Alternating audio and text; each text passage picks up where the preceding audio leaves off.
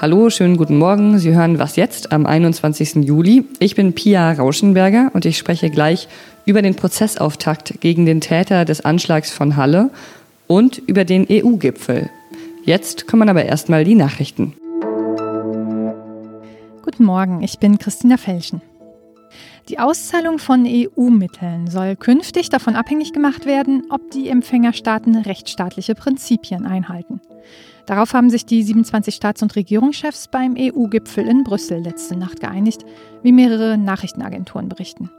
Das Thema war sehr umstritten. Vor allem Ungarn und Polen waren gegen eine solche Kopplung. Gegen beide Länder laufen Verfahren wegen ihres Umgangs mit der Pressefreiheit und mit der Unabhängigkeit der Justiz. Die Einigung ist für die EU eine entscheidende Voraussetzung, um das Corona-Hilfspaket und den siebenjährigen EU-Finanzrahmen zu verabschieden.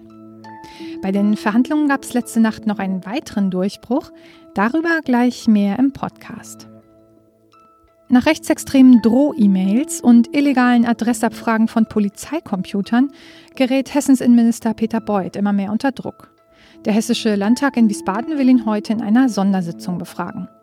Die Staatsanwaltschaft ermittelt in Deutschland schon wegen etlicher Drohschreiben, von denen einige mit NSU 2.0 unterzeichnet sind. Und es tauchen immer wieder neue Drohmails auf. In drei Fällen waren vorher persönliche Daten der Betroffenen von Polizeicomputern in Frankfurt und Wiesbaden abgefragt worden. Inzwischen schließt Innenminister Beuth nicht mehr aus, dass ein rechtes Netzwerk in der hessischen Polizei existieren könnte. Redaktionsschluss für diesen Podcast ist 5 Uhr. Dieser Podcast wird präsentiert von Scalable Capital. Europas führender Robo-Advisor bietet mit dem neuen Prime Broker eine Trading Flatrate. Kunden können für 2,99 Euro im Monat Aktien und ETFs unbegrenzt handeln sowie über 1300 ETFs kostenfrei besparen. Mehr Informationen unter scalable.capital. Kapitalanlagen bergen Risiken. Es war Yom Kippur, der höchste jüdische Feiertag. Die jüdische Gemeinde von Halle hatte sich zum Gebet in ihrer Synagoge versammelt und über eine Außenkamera sahen sie, wie ein junger Mann in die Synagoge eindringen wollte. Sie konnten gerade noch rechtzeitig die Tür abschließen. Am 9. Oktober 2019 machte sich Stefan B. mit acht Schusswaffen, mehreren Sprengsätzen und einer Kamera auf dem Helm auf den Weg, um jüdische Menschen und möglichst viele Menschen zu ermorden. Es gelang ihm nicht, aber der 28-Jährige tötete zwei andere Menschen, Jana L. und Kevin S. Heute wird ihm in Magdeburg der Prozess gemacht. Es gibt rund 50 Nebenkläger und äh, neben einer gerechten Strafe für Stefan B. hoffen die Nebenkläger natürlich auch darauf, dass einige Fragen beantwortet werden. Und darüber spreche ich jetzt mit meinem Kollegen Tom Sundermann, der in Magdeburg den Prozess beobachtet. Hallo Tom, schön, dass du Zeit für uns hast. Hallo Pia. Eine Frage, die die ähm, Nebenkläger bestimmt interessiert, ist, warum die Polizei Stefan B. nicht vorher stoppen konnte. Was wir ja wissen, ist zum einen, dass die Polizei die Synagoge an dem Tag nicht geschützt hat. Man darf sich fragen, warum. Es war immerhin Yom Kippur, der höchste jüdische Feiertag. Da ist schon rausgekommen, der Polizei war offenbar nicht bewusst, welche Bedeutung dieser Tag hat oder dass überhaupt Yom Kippur ist. Das ist eine wichtige Frage. Die andere ist, warum hat es hier für die Polizei kein Frühwarnsystem gegeben, keine Möglichkeit zu erkennen, wie da jemand vor dem Computer sitzt, sich radikalisiert und natürlich auch mit anderen austauscht? Ist die Frage, ist die Polizei hier dramatisch unterentwickelt?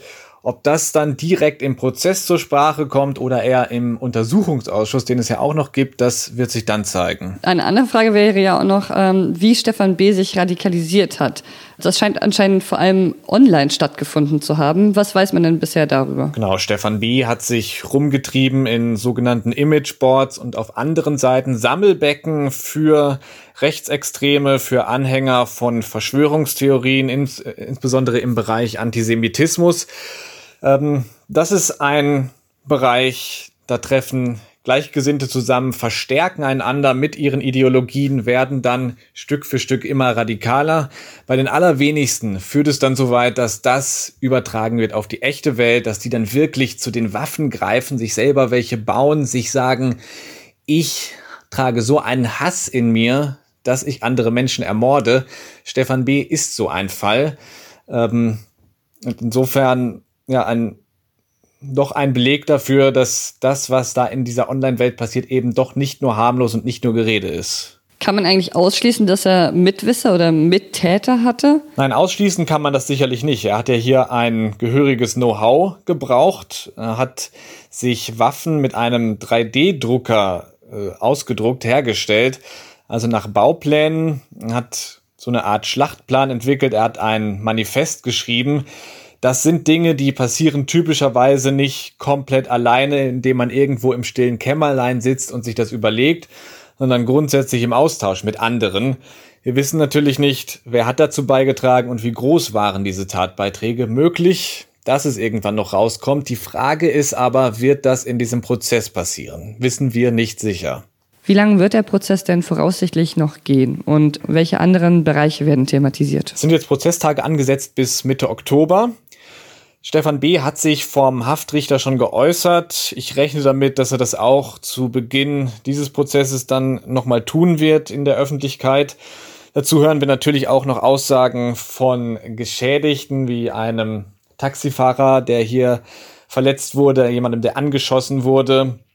Das heißt, wir bekommen hier die Sicht der Opfer auch nochmal mit und sehen auch, wie Stefan B. dann reagieren wird, wenn er damit konfrontiert wird, mit den Auswirkungen seiner Tat, die für ihn selbst in seinen Augen missglückt ist. So sieht er das also heute noch?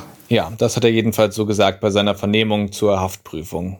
Gut, Tom, dann äh, ja, trotzdem viel Spaß bei der Beobachtung von diesem Prozess. Vielen Dank. Und danke dir für das Gespräch. Gerne.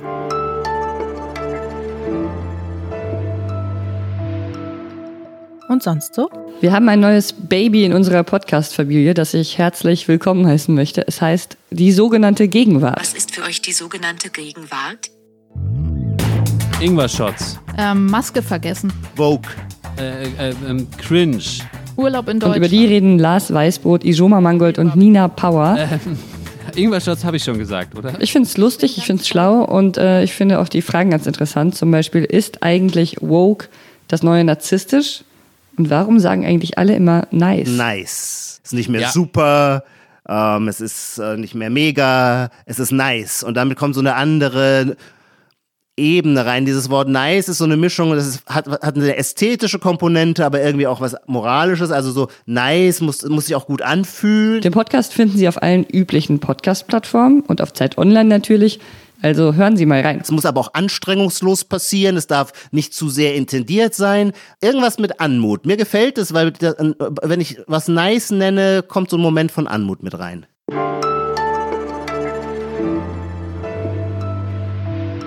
Sie haben Tage und Nächte lang verhandelt. Jetzt ist Ihnen zumindest ein kleiner Durchbruch gelungen.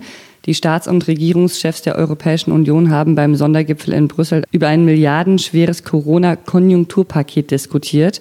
Mit dem Brüssel-Korrespondenten Ulrich Ladurna spreche ich jetzt um halb zwölf am Montagabend darüber, was nach den langen Verhandlungen bisher herausgekommen ist und äh, wieso es so lange gedauert hat. Hallo Ulrich. Ja, hallo.